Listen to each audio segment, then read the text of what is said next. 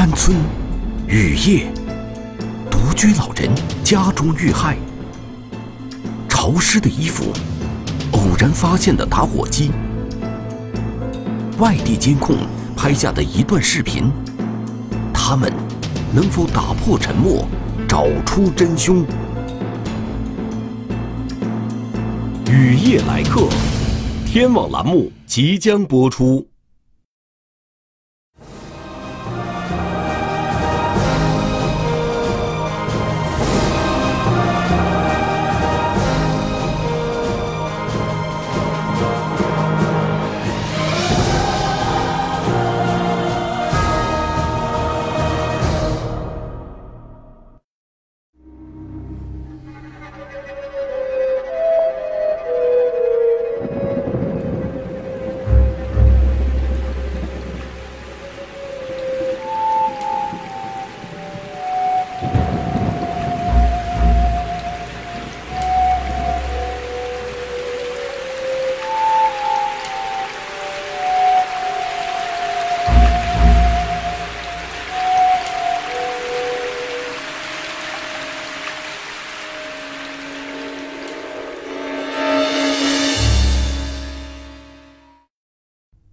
二零一八年七月三十日晚上，警方发现广西河池大化县的一位老人倒在自己家的卧室里。嗯，发现老奶奶倒在他的床铺旁边，然后他的颈颈部有血。出警的民警看到，卧室地面上的老人盖着一床沾染了血迹的被子，人。已经没有了生命体征。我们到达现场的时候，他衣服是完好的，但是他身上有多处的表皮剥脱。这我们这个推断，他在现场的时候应该是有可能被人毒毒走控制过的。老人的邻居告诉民警，老人姓韦，七十四岁，老伴儿多年前就去世了，平时只有他自己在家，子女都在外地打工。发现老人出事后，邻居们也立即通知了老人的家人，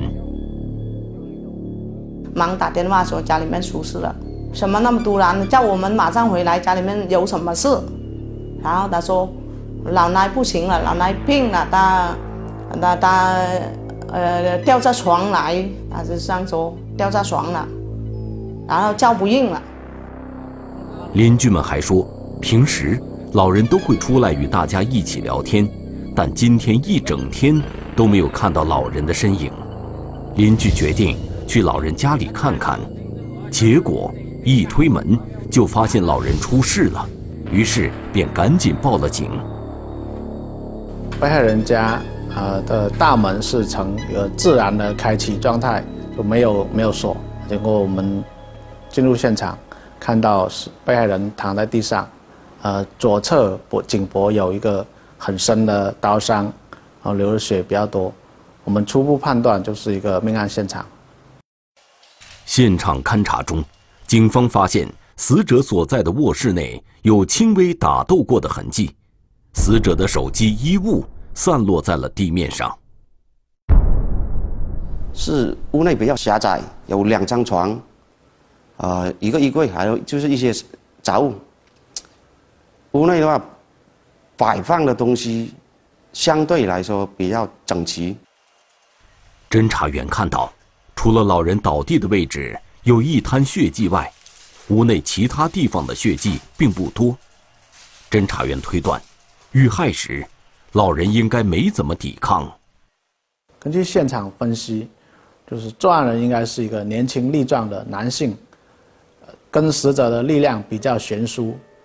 死者在被杀害的过程中做的反抗和挣扎的不是很明显。在现场，民警在老人脚边找到了一条绿色的毛巾。民警发现，毛巾上的血迹不像是死者倒地时喷溅上去的，而是通过擦拭留下的。我们在死者。脚部旁边的毛巾上面检测到的血迹是死者的血迹，还检测到了呃，不是死者的一个 DNA。检验结果证明，动过这条带血毛巾的人并不是死者。此外，侦查员在勘察卧室外面的厨房时，还找到了一把菜刀。我们在案发现场厨房上发现了一把菜刀，对菜刀进行仔细查看的时候，发现菜刀上有血迹，沾着一根发丝。提取附着物后，检验结果证实，菜刀上的血迹是死者的。所以说，我们判断这个菜刀应该是嫌疑人当时的作案工具。与此同时，大化县公安局解剖室里，负责尸检的法医也证实了这一点。呃，死者头部左侧内顶部有两处创口，然后我们分析这个应该是利器，呃，砍击形成的，比如说家里面的菜刀或者是斧头之类的。除了颈部的损伤之外，法医还在死者头部发现了一些伤痕。死者的头面右侧头面部大肿胀，皮下出血，这个我们当时候看了也是，但也有表皮剥脱，然后推断是应该是跟地，呃大面积的物体碰撞形成的。这种伤痕应该是有人控制死者头部，用力撞击墙面或地面留下的。这种杀人手段是比较残忍的，因为。嫌疑人跟死者相对来说，两个力量比较悬殊。如果在能控制的状态下，呃，就没有必要，呃，把死者杀掉。办案民警首先要弄清的是，凶手究竟是一个什么样的人，他的目的又是什么呢？因为经过我们走访，我就发现是死者，他人缘是比较在村里面人缘是比较好的。仇杀这里，我们基本上是不考虑。死者家人得知老人出事后，也第一时间赶回到家中。面对警方的询问，老人的子女怎么也想不出，谁会对老人下这样的毒手。真想不到，真的想不到。他跟别人又没有什么，有什么东西啊？有一点什么东西都分给别人吃啊？是都跟村里面都没有什么。我公公过世那么那么久了，一时我婆婆都没有杀，一直都是把他的那个几个儿子，呃小呃儿子啊女儿啊都护起来，然后都。民警发现，韦老太的几个子女虽然在外地打工，但经常给予老人经济上的支持。老人自己。平时也经常拿一些农副产品到集市上去卖，家里的经济条件在当地来说算是不错。我们判断，被害人因财被害的可能性比较大。沿着这个思路，接下来的侦查中，办案民警的确发现了疑似侵财的痕迹。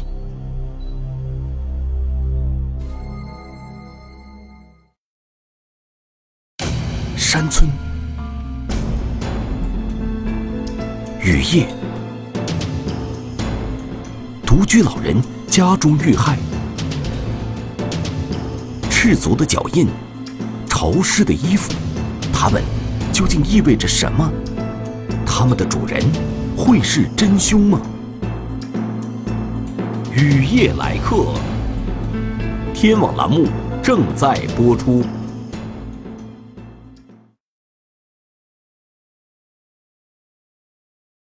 在现场勘查过程中，办案民警在通往二楼的楼梯间地面上找到了一些痕迹，发现了很多赤足印，就是光着脚的脚印。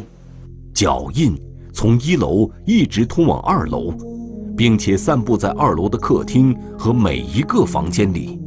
通过了解，死者平时也是比较少，很少。拖着鞋子在家里面走路，所以我们初步判断这枚赤足迹不是死者本人，或者是他其他经常接触的啊一些人的足迹。仔细勘验，这些脚印的主人是一名男性。这个刺出去，我们通过观察它的长度、宽度，还有饱满程度，呃，我们初步的判断应该是一名男性，身高有一米七左右。侦查员发现，二楼右侧的一个房间里，足印明显要比其他房间多，并且这个房间的衣柜明显有被人打开过的痕迹。在衣柜上面是没有发现比较有有价值的痕迹物证，但是衣柜对衣柜进行检查的时候，衣柜里面是有不是很明显的翻翻动的痕迹。死者的家人证实，这间屋子是韦老太孙子的卧室。小伙子在外地打工，已经有几个月没有回家了，因此房间一直是空着的。衣柜既然被人翻动了，显然目的是找值钱的东西。可奇怪的是，死者家中并没有丢失任何重要财物。通过对现场勘查以及对死者家属还有周围邻居的了解情况当中，死者没有什么财物被偷、被盗，但是在死者孙子所住的卧室。少了一套衣服，少了一件衣服、一件裤子、一双鞋子，其他的没有什么财产的损失。陌生男子入室行凶，翻动柜子，却没偷多少东西。侦查员很少遇到这样的警情。我们根据现场发现，啊，初步判断为这是一起入室侵财类，然后谋财害命的案件。既然是侵财，又为什么没偷值钱的物品呢？对此，民警很是疑惑。这时，解剖室里的工作也已完成，法医认定，韦老太的死是由撞击导致颅内损伤以及颈部遭到锐器伤害合并造成的。根据他尸体的变化。我们推断这个死者的死亡时间已经超过二十四小时，呃，往上推，呃，推的话应该是二十九号的晚上死亡。二十九日的晚上，到底发生了什么？走访中，有村民告诉民警，二十九号上午还见到死者出来喂院子里养的鸡，由于下午和晚上当地下了一场雨。因而，他们晚上也就没有见韦老太出门。看来，当晚老人应该就在家中。外围所有的物证痕迹基本上被雨水冲冲刷完了。我们在开展外围搜索的时候，没有提取到任何有价值的痕迹物证。嫌疑人从什么地方来？怎样进入现场？怎样到这个小山村里面？都没办法确定。给警方的侦查带来阻力的不仅仅是雨水，由于案发现场地处偏僻的农村，不仅没有监控，也没有目击者和知情人，警方很难确定嫌疑人的逃跑方向。案发现场周边又没有任何监控视频，只有最远的视频监控都是在街上，距离案发现场有三五公里。地理位置的特殊，加上天气的原因，让民警们始终无法找到案件的突破口。但老人的死讯，却已经在当地传开了。这个留守老人，呃，在村里面呢是一个比较和善的老人，年纪也相对比较大，呃，家庭条件呢在农村来说呢相对算好的。然后呢，他跟呃四邻。之间呢，就是村民之间关系都相对比较好，呃，也没有得罪过什么人。为了尽快破案，大化县公安局决定双管齐下，一边寻找可能存在的二十九日当晚监控，另一边组织民警对死者家进行仔细排查，希望能从中找到确认嫌疑人身份的信息。我们在二楼的勘查当中，在右边的卧室当中的一个呃的木床下面，发现有一件红色的 T 恤，还有一件牛仔裤，还有一双拖鞋。当衣服从床下被拿出来时，民警内心产生了一丝疑惑。床下得的衣物，从我们呃触摸的情况，就是有潮湿，但是它不是很湿的，有沾湿，类似于沾湿的感觉。侦查员发现，除了潮湿外，这身衣服还比较脏，衣服和裤子上沾满了污渍，而在衣服旁边，还有一双沾满泥巴的拖鞋。因为我们侦查员对整个房间其他的物品进行勘查的时候，发现其他的物品的摆放都是很整齐，包括床上的被子，还有还有桌上的东西，但是为什么这双拖鞋？裤子、衣服会同时出现在床铺底下。民警将床下发现衣服的情况告知了死者的家人，可老人的儿女们均否认家里有这样一套衣物。死者家属说，他们没见过这些衣服、裤子和鞋子，也没人穿过。七八月份盛夏时节的广西，虽然空气湿度很大。好多东西都湿漉漉的，但民警感觉衣物还是远远超过了自然潮湿的程度。衣服和裤子是比较潮湿，它潮湿的就是比较均匀，就像是被雨雨水打湿过的那种状态一样。民警还发现，粘在拖鞋上的泥土虽然看上去已经凝固了，但只要手一摸，就会露出里面的稀泥。根据它的潮湿程度，还有当天下雨的情况，我们的分析判断应该是最多留了有一到两天的时间。也就是说，这套衣服在床下停留的时间只有二十四小时至四十八小时之间，而推断正好与韦老太死亡的时间产生了重合。七月二十九日的晚上，当地经历了一场降雨，难道？这套异常潮湿的衣服与那场降雨有关，那么他们的主人又会是谁呢？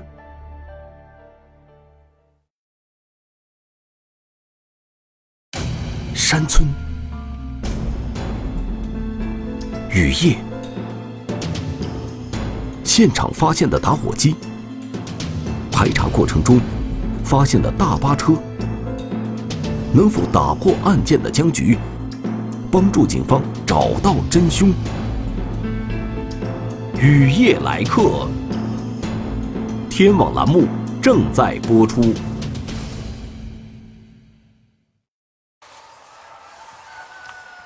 警方走访了附近村民后得知，在死者韦老太被害的七月二十九日当天，并没看到有人到过韦老太家里。因为村里面进到村里面只有唯一一条路，也没有再东往别的村子的路了。所以一旦有陌生人进入到村子里面，村民都会意识的留都会留意。测量在床下找到的衣服后，民警确认这套潮湿衣服的主人应该是一名身高在一米七左右的男子。通过我们对底床铺底下提取到的鞋子、衣服和裤子。以及在二楼地面上提取到的刺足印进行了个对比，我们认为就是同一个人所留留下来的。仔细勘验，这身衣服上没有任何血迹和撕扯痕迹，那么衣服和脚印的主人是谁？会是凶手吗？衣服跟裤子上面都没有打斗，还有撕裂的痕迹都没有。对衣服、裤子、鞋子进行检查，还有通过后面的化验，都没有在衣服、裤子、鞋子上发现有血迹，或者是死者其他的呃与死者相关的其他的痕迹。如果这身衣服是凶手的，那衣服上多多少少都会有一些血迹和撕扯痕迹，怎么会什么都没有呢？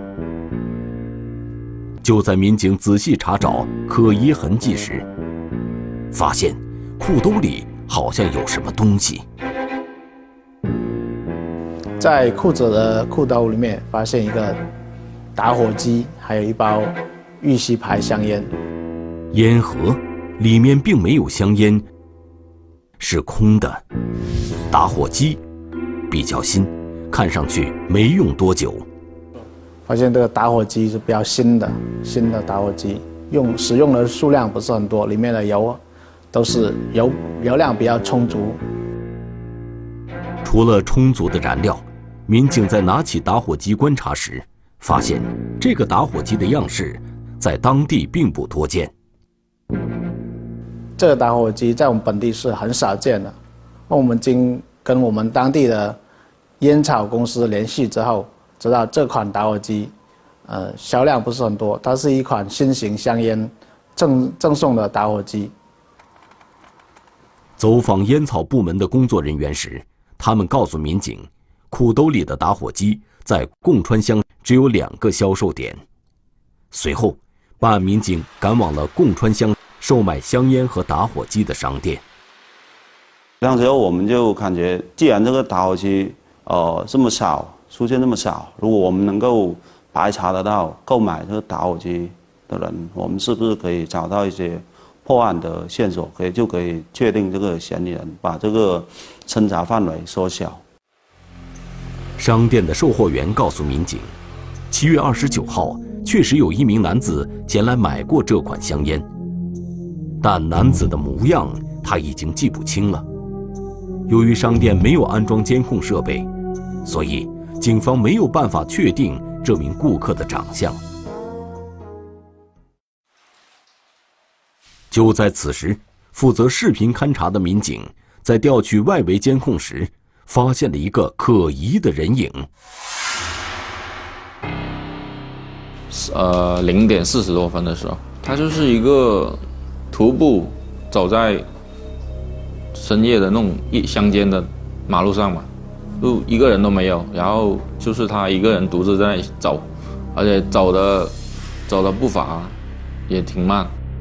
民警发现，在七月三十号凌晨零点四十二分的时候，有一名男子徒步走在距离案发现场十五公里外的乡村道路上。只见这名男子光着膀子，把上衣搭在左肩膀上。右肩膀上还背着一个黑色的包，而他的去向是由案发现场前往大化县城的方向。大晚上，四周都没人，为什么他一个人在那里走？然后觉得这个人就很可疑，而且那条路离城区还蛮远，你起码要有六公里左右。他出现的那个点位离我们的城区主城区还有六公里左右。民警发现，男子的身高在一米七到一米七五之间，符合专案组对嫌疑人特征的推断。所以这个人就马上就进入我们的嫌疑的这个排查目标里面。民警分析，如果这个人是从案发现场走到监控位置的，那么他至少需要行走十五公里。以正常人每小时步行四至五公里的速度来计算。这个人应该是在三四个小时之前，二十九日晚上八九点钟从案发现场出发的。那我们法医给出的死死者死亡的时间就是在二十九号傍晚左右。那嫌疑人出现的时间是第二天的凌晨零点四十多分。这个这期间有五六个小时的时间。那以他。步行的速度来说，他出现的时间是比较合理的。有了这一推断，警方对这名男子展开了进一步的侦查。如果他是一直按照这个路线走的话，那他下一个出现的位置就会是那里。然后我们就及时去那里调取那里的天网视频来进行研判。最终在啊。两点钟的时候，他就步行到了我们城区。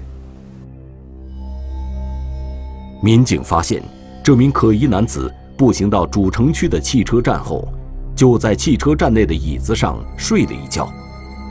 一直到七月三十号早上的六点零二分，才从汽车站出来，而这时的他已经把上衣穿上了。他从汽车站出来之后，就往南宁方向，就是马山南宁市马山县的方向，沿着那条二级路走。他到我们大化镇南的古萧路口的时候，有一家小卖部，呃，正好那个小卖部的装有监控。男子在早上六点三十分时来到了这家商店，坐在椅子上之后便一直吸烟，似乎在思考着什么。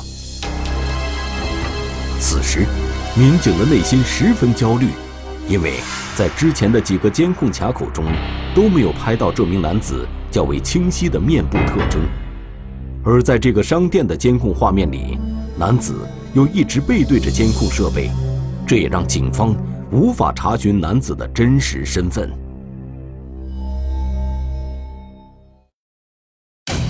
山村，雨夜，可疑男子究竟是谁？雨夜中的闯入者究竟又为什么行凶？大化警方最终能否找到真相？雨夜来客，天网栏目正在播出。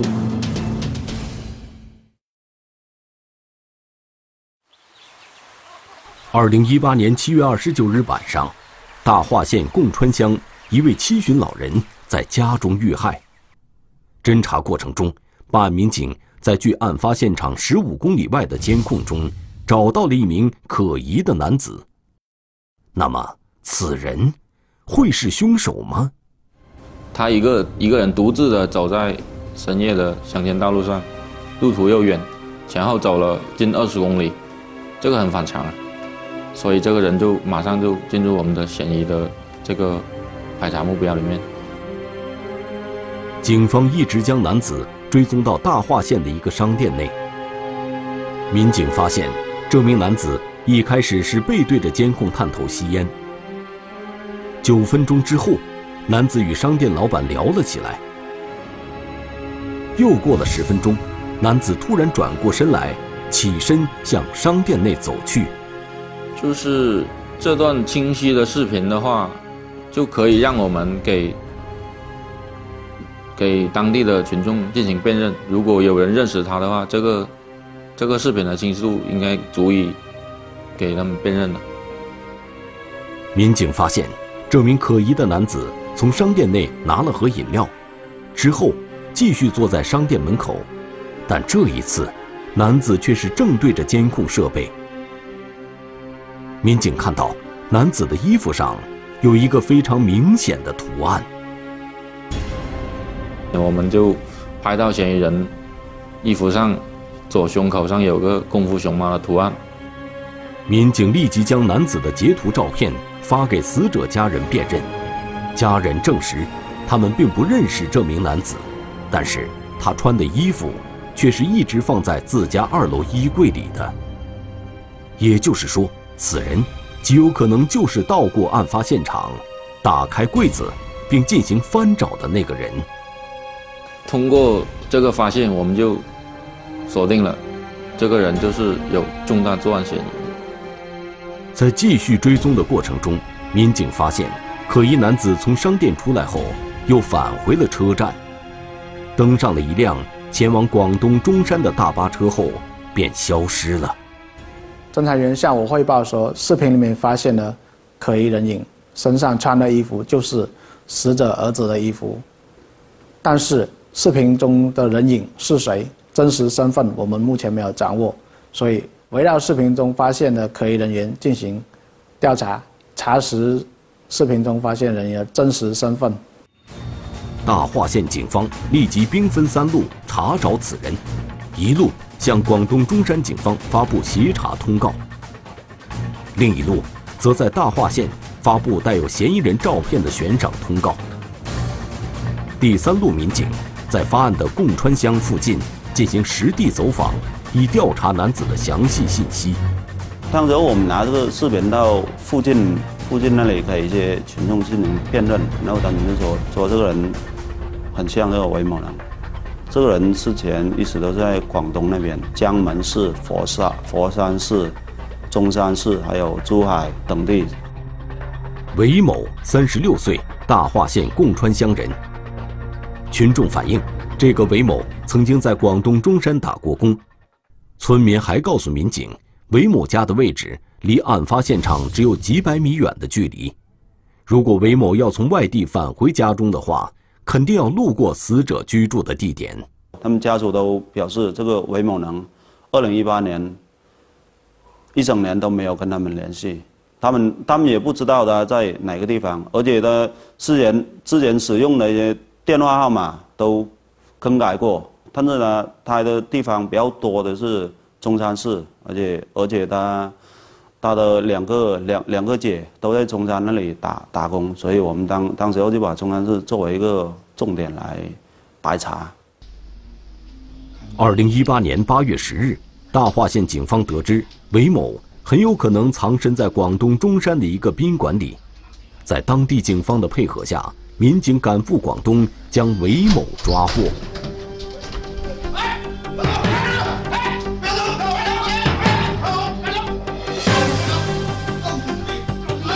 当时我们进去抓获的时候，韦某能正挡在床上那里。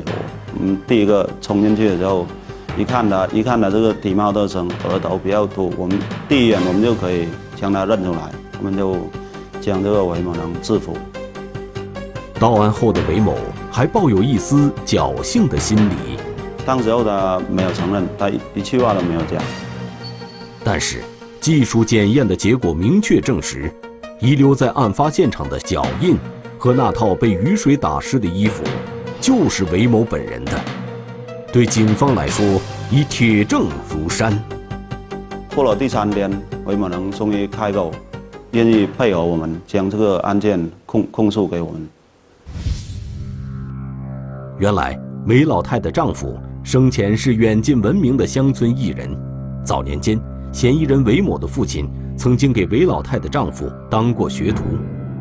韦某小的时候，父亲经常向他讲起自己当学徒的经历，所以，韦某早就知道韦老太家的情况。韦某供述，七月二十九号那天，他从广东返回家乡，晚上正好路过韦老太的住所，由于手中拮据，便想到了去韦老太家里实施盗窃。于是，当天晚上，韦某冒雨闯进了韦老太家。那是大概晚上有十点多吧那样。然后我就顺着那个墙边那个房子，它隔壁有个两呃几间房子嘛，我顺第一个房呃那个房子过去，顺着楼呃那个墙墙边走，然后走过后门，从过去的时候，我是发现那个门还是没关，我用手推开，然后那个门就自己开。进入未关后门的韦老太家后，韦某。先是在二楼的一间卧室里找了一身衣服，将自己被雨水淋湿的衣服和鞋子换了下来，扔到了卧室的床下，然后又到一楼寻找财物，却不小心撞翻了一把椅子，这下惊动了韦老太。然后呢，灯呃从里面喊，喊那个声音出来是老奶喊，老奶喊，我在喊的时候我就用双脚一脚抓他脖子。于是，韦某便杀害了老人，在雨夜之中逃离了现场。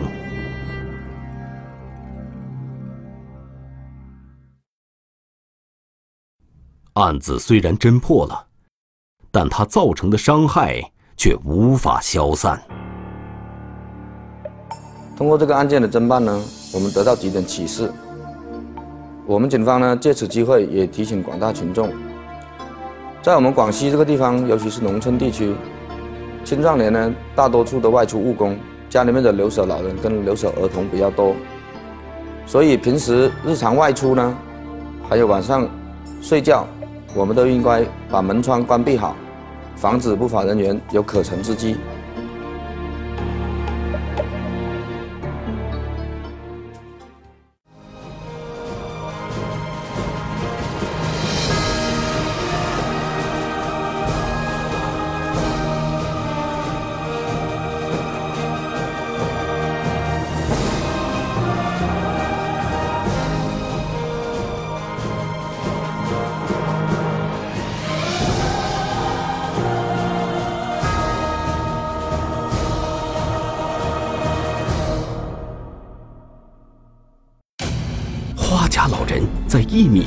栏上自缢身亡。一只消失的金镯，如何令葬礼波澜骤起？伪造现场，嫌疑人究竟图财还是寻仇？一片菜叶，如何让身边凶手现出原形？一场被中断的葬礼，天网栏目近期播出。